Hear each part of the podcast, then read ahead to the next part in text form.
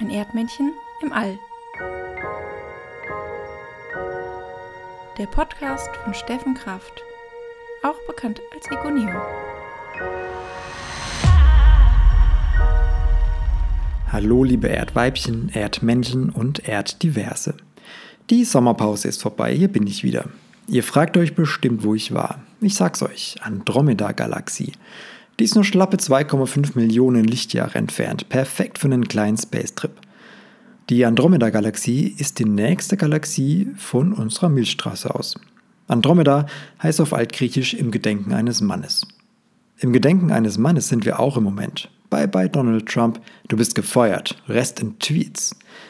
Biden Harris heißt das neue Doppelpack, das bald die USA regieren will.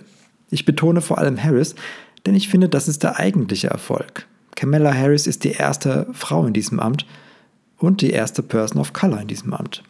Und wollen wir mal wetten, in vier Jahren steht Kamala Harris zur Wahl für die Präsidentschaft und als Konkurrent Donald Trump Jr.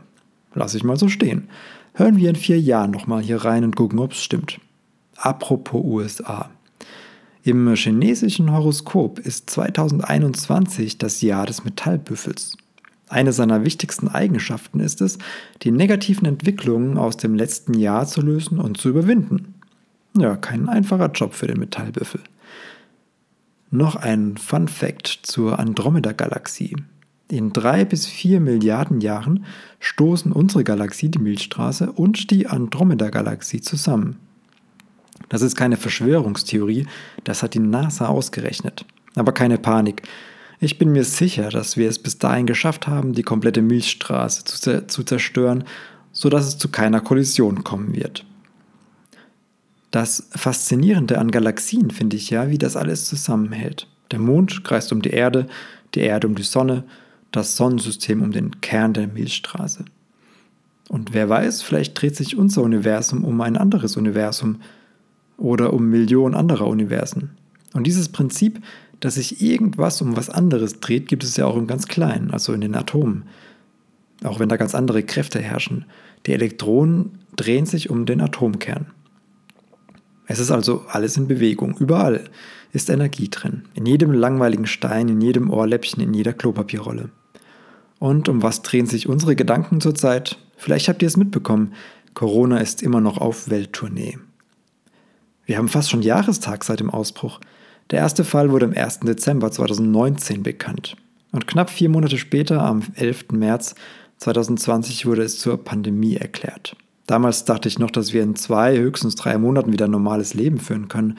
Und ich dachte, dass die Menschheit weltweit ein gemeinsames Ziel hat, nämlich Corona zu bekämpfen. Tja, jetzt Ende des Jahres sieht es anders aus. Corona spaltet die Menschen. Wie auch beim Klimawandel. Beim Klimawandel müssten die Menschen doch auch denken, so, unser Zuhause geht kaputt, hören wir doch mal auf, damit uns scheiße zu verhalten. Pillepalle.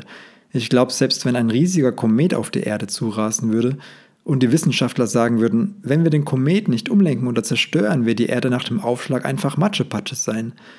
Wissenschaftler würden zwar nicht Matschepatsche sagen, aber ihr wisst, was ich meine. Selbst dann würde es Menschen geben, die sagen, ach komm, jedes Jahr fliegen Kometen auf die Erde, mich hat noch keiner erwischt. Wahrscheinlich muss es so sein.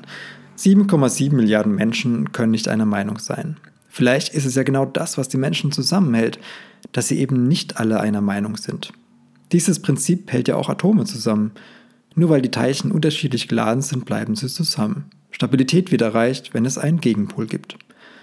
Dieses Prinzip gibt es wohl im ganzen Universum. Was ich beim Weltall ein bisschen schade finde, ist, dass das Universum an sich kein Zentrum hat, um das sich alles dreht. Da gab es ja diesen Urknall und seitdem dehnt sich alles aus. Aus ästhetischer Sicht fände ich es besser, wenn sich alle Galaxien um einen Mittelpunkt im Universum drehen würden. Wenn es so wäre, würde Donald Trump wohl den Sitz seiner Kloschüssel dorthin verlegen. Wo wir schon dabei sind, grundlegende Dinge zu hinterfragen. Ich fände es auch toll, wenn das Jahr nicht am 31. Dezember enden würde, sondern am 21. Dezember. Weil das ist die Wintersonnenwende. Bis zum 21. Dezember werden die Nächte länger und die Tage kürzer. Ab dem 22. Dezember werden die Tage wieder länger. Das wäre doch ein genialer Zeitpunkt für einen Jahreswechsel. Und das neue Jahr würde dann direkt mit Weihnachten anfangen. Wenn ich Präsident wäre, würde ich das sofort ändern. Ach ja, die Wissenschaft. Kennt ihr das Kinderlied? Die Wissenschaft hat festgestellt, dass Coca-Cola Schnaps enthält. Drum trinken wir auf jeder Reise Coca-Cola fässerweise. Coca-Cola, Coca-Cola, Coca-Cola, die trinken wir alle so gern. Es gibt noch eine Strophe. Die Wissenschaft hat festgestellt, dass Margarine Koks enthält. Drum essen wir auf jeder Reise Margarine säckeweise. Margarine, Margarine, Margarine, die essen wir alle so gern. Ich kenne das erst seit kurzem, dieses Kinderlied. Und ich war doch leicht irritiert, als ich das erste Mal gehört habe. Ich bin kein Psychologe, aber ich wage zu behaupten, dass drogenfreie Kinderlieder auch toll sind. Auf der anderen Seite ist der Spaßfaktor natürlich enorm. Die anderen Strophen sind harmloser, aber auch witzig. Also Spaßfaktor 100, Pädagogik 0. Ja, vielleicht werden so die Kinder wenigstens an das Thema Wissenschaft herangeführt. Und Wissenschaftlerinnen brauchen wir ja heutzutage mehr denn je. Was würde passieren, wenn wir den Spaßfaktor auf 0 setzen und den pädagogischen Wert auf 100? Würde sich vielleicht so anhören. Die Wissenschaft hat festgestellt, dass Taschenbücher Fantasie enthält. Drum lesen wir bei jeder Reise Taschenbücher schränkeweise. Taschenbücher, Taschenbücher, Taschenbücher, die lesen wir alle so gern. Oder? Die Wissenschaft hat festgestellt, dass Familienfeiern Corona enthält. Doch feiern wir bei jedem Anlass Familienfeste küsschenweise. Familienfeste, Familienfeste, Familienfeste, die feiern wir einfach so gern. Oder? Die Wissenschaft hat festgestellt, dass Autoreifen Feinstaub enthält. Drum pfeifen wir auf jeder Reise auf Naturschutz reifenweise. Reifenabrieb, Reifenabrieb, Reifenabrieb, wir haben dich alle so gern. Reifenabrieb ist wirklich so ein Thema. Rund ein Viertel des Plastiks, das jährlich im Meer landet, stammt von Autoreifen. Die Teilchen werden in Flüsse, Flüsse gespült oder landen über die Atmosphäre im Meer. Und Reifenabrieb ist einer der Hauptverursacher für Feinstaub. So, Schluss mit Wissenschaft. Was ich noch festgestellt habe, mit Abstand Sprüche sind mit Abstand die schlimmsten. Ich kann es echt nicht mehr lesen.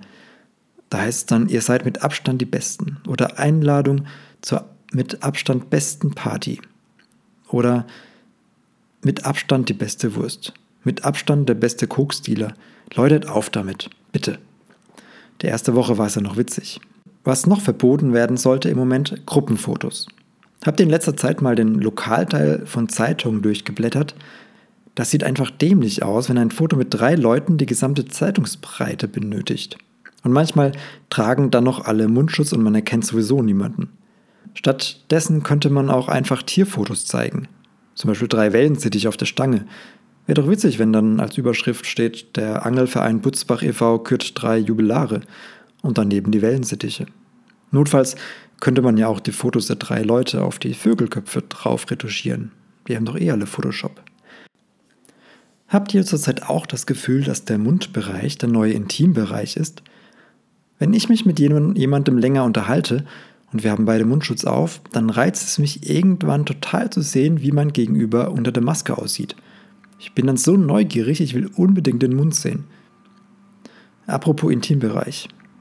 Ich laufe jeden Tag an einem Erotikstore vorbei. Das ist so ein Eckladen mit großen Schaufenstern, wird von einem älteren Pärchen betrieben und in den Schaufenstern sind Damen in Reizwäsche abgebildet. Ich stehe überhaupt nicht auf Reizwäsche. Im Gegenteil, ich finde, es gibt nichts Unerotischeres als Strapse oder seltsam raffinierte Schlüpper. Egal. Ich laufe also an dem Laden vorbei. Und da habe ich letztes was richtig Geiles gesehen. Ich war nicht drin. Es war außen am Schaufenster. Ich kann mir nicht vorstellen, dass es innen was Geileres gibt.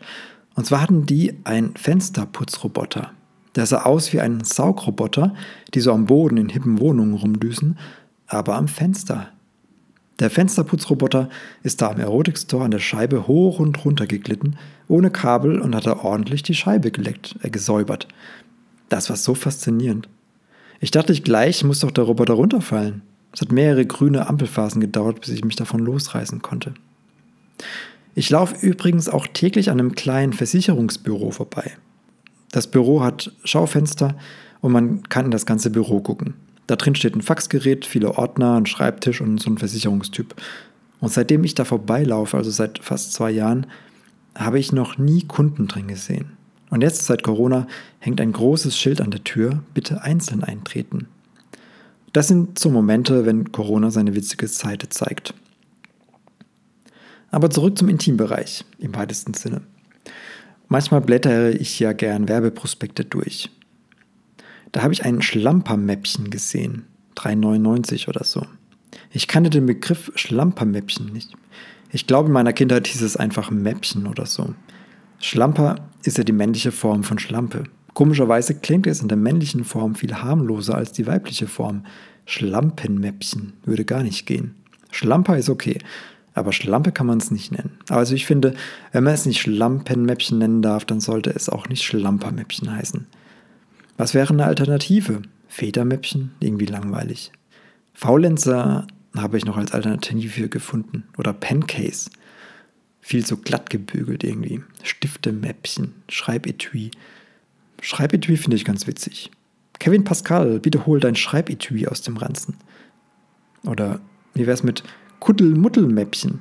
Oder abgekürzt Kumumä. Oder Schmuddelmäppchen. Oder Schmuppchen genannt. So, verabschieden wir uns mal aus der Schmuddelecke und holen uns eine Knuddeldecke. Vielleicht mit eurem Knuddelkontakt. Macht's euch gemütlich, ich lese euch mal was vor. Und zwar habe ich einen Text für ein Buch geschrieben, das diese Woche erschienen ist. Solidarität in Zeiten von Corona und darüber hinaus. Ein Plädoyer für nachhaltige Armutsbekämpfung, herausgegeben von Uwe E. Kemessis und Gerhard Trabert. In dem Buch geht es um Armut, Belastungen während der Corona-Zeiten, wie Leute damit umgehen. Ich lese euch mal einen kurzen Abschnitt aus dem Text vor, den ich für das Buch geschrieben habe.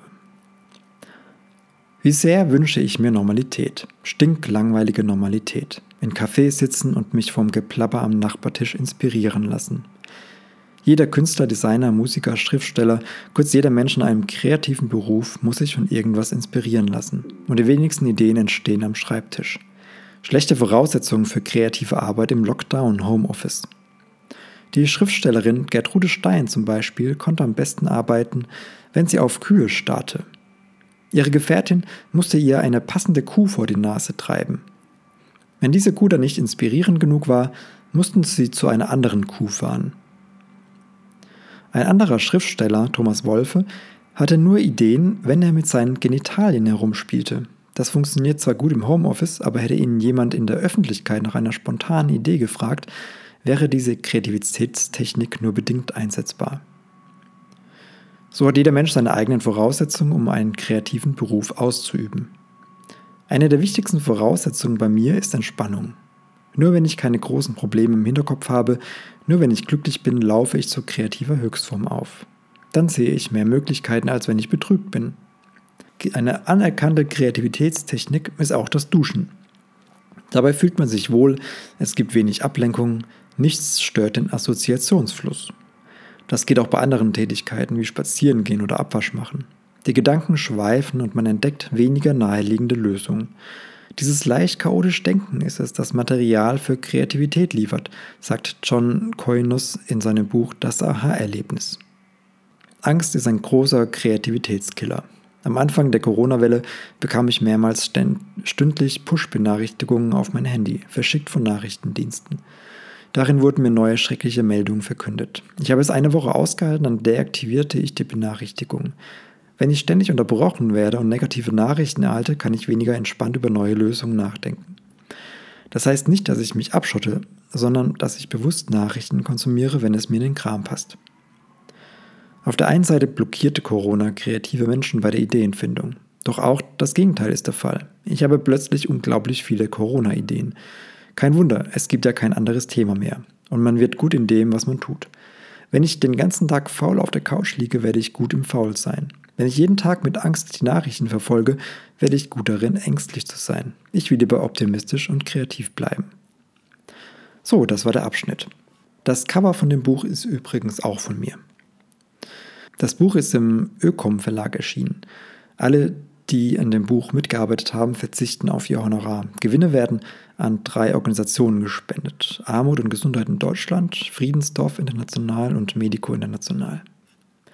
Schaut euch unbedingt auch mal das gesamte Verlagsprogramm von Ökom an. Viele Themen über Nachhaltigkeit, Konsum, wie wir in Zukunft leben wollen. Der Verlag verzichtet beim Verpacken auf Einschweißfolie und die Bücher werden auf Recyclingpapier gedruckt. Das wäre doch ein feines Weihnachtsgeschenk. Auch ein feines Weihnachtsgeschenk oder auch für euch selbst ist mein neuer Wandkalender 2021. Es sind 13 Illustrationen und Zitate. Schaut mal in meinem Etsy-Shop vorbei. www.etsy.com shop iconeo design zusammengeschrieben. Und mit, und mit diesem Code bekommt ihr 10% Rabatt. Podcast 2021. Klein und zusammen. Podcast 2021.